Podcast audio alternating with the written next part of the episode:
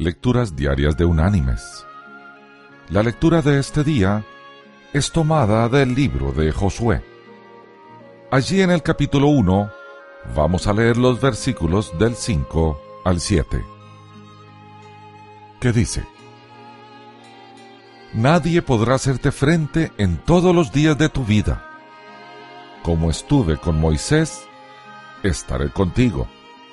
No te dejaré ni te desampararé esfuérzate y sé valiente, porque tú repartirás a este pueblo como heredad la tierra que juré dar a sus padres.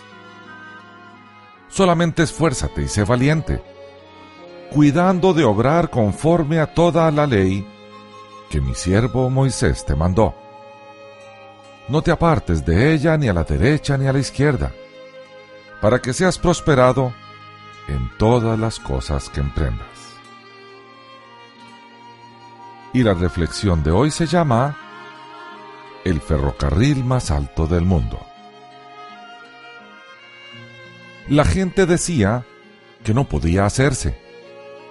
Construir un ferrocarril sobre el nivel del mar desde la costa del Océano Pacífico hasta la cordillera de los Andes, el segundo sistema montañoso más alto del mundo después de los Himalaya.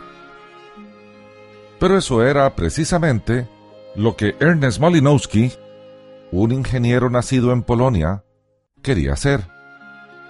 En el año 1859, se propuso construir una línea de ferrocarril desde Callao, en la costa del Perú, hasta el interior del país, a una elevación de más de 15.000 pies. Si se alcanzaba el éxito, sería el ferrocarril más alto del mundo. Los Andes son unas montañas traidoras. La altitud hace muy difícil el trabajo. Pero hay que agregar a esto las bajas temperaturas, los glaciares y el potencial de actividad volcánica. Y las montañas se suben desde el nivel del mar hasta decenas de miles de pies en una distancia muy corta. Ascender a esas alturas en aquellas montañas dentadas requería toboganes, rutas en forma de zigzag y numerosos puentes y túneles. Pero Malinowski y sus trabajadores triunfaron. Jans Plachta dice, hay aproximadamente 100 túneles y puentes, y algunos de ellos son verdaderas hazañas de ingeniería. Es difícil visualizar cómo pudo hacerse este trabajo con un equipo de construcción relativamente primitivo, grandes alturas y un terreno montañoso lleno de obstáculos. Hoy día, el ferrocarril es un testimonio a la tenacidad de los hombres que lo construyeron.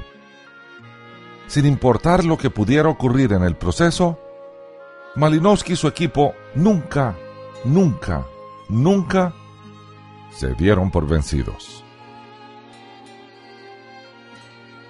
Mis queridos hermanos y amigos. ¿Hay algo difícil? Probablemente, pero quizás no imposible. Los grandes soñadores no se detienen. Cada obstáculo podría ser un desafío, pero jamás un impedimento. Si el Señor está con nosotros, Él nos dará la fuerza que requerimos para finalizar nuestro emprendimiento. La pregunta es, ¿estamos haciendo su voluntad? ¿Estamos haciendo esto para su gloria? ¿Beneficia esto a otros? Si nuestro proyecto proviene de su voluntad, no hay fuerza que se le oponga. Si no lo es, no prosperará. ¿Cuál es el secreto para que el Señor favorezca nuestros proyectos? Desear lo que Él desea. Que Dios te bendiga.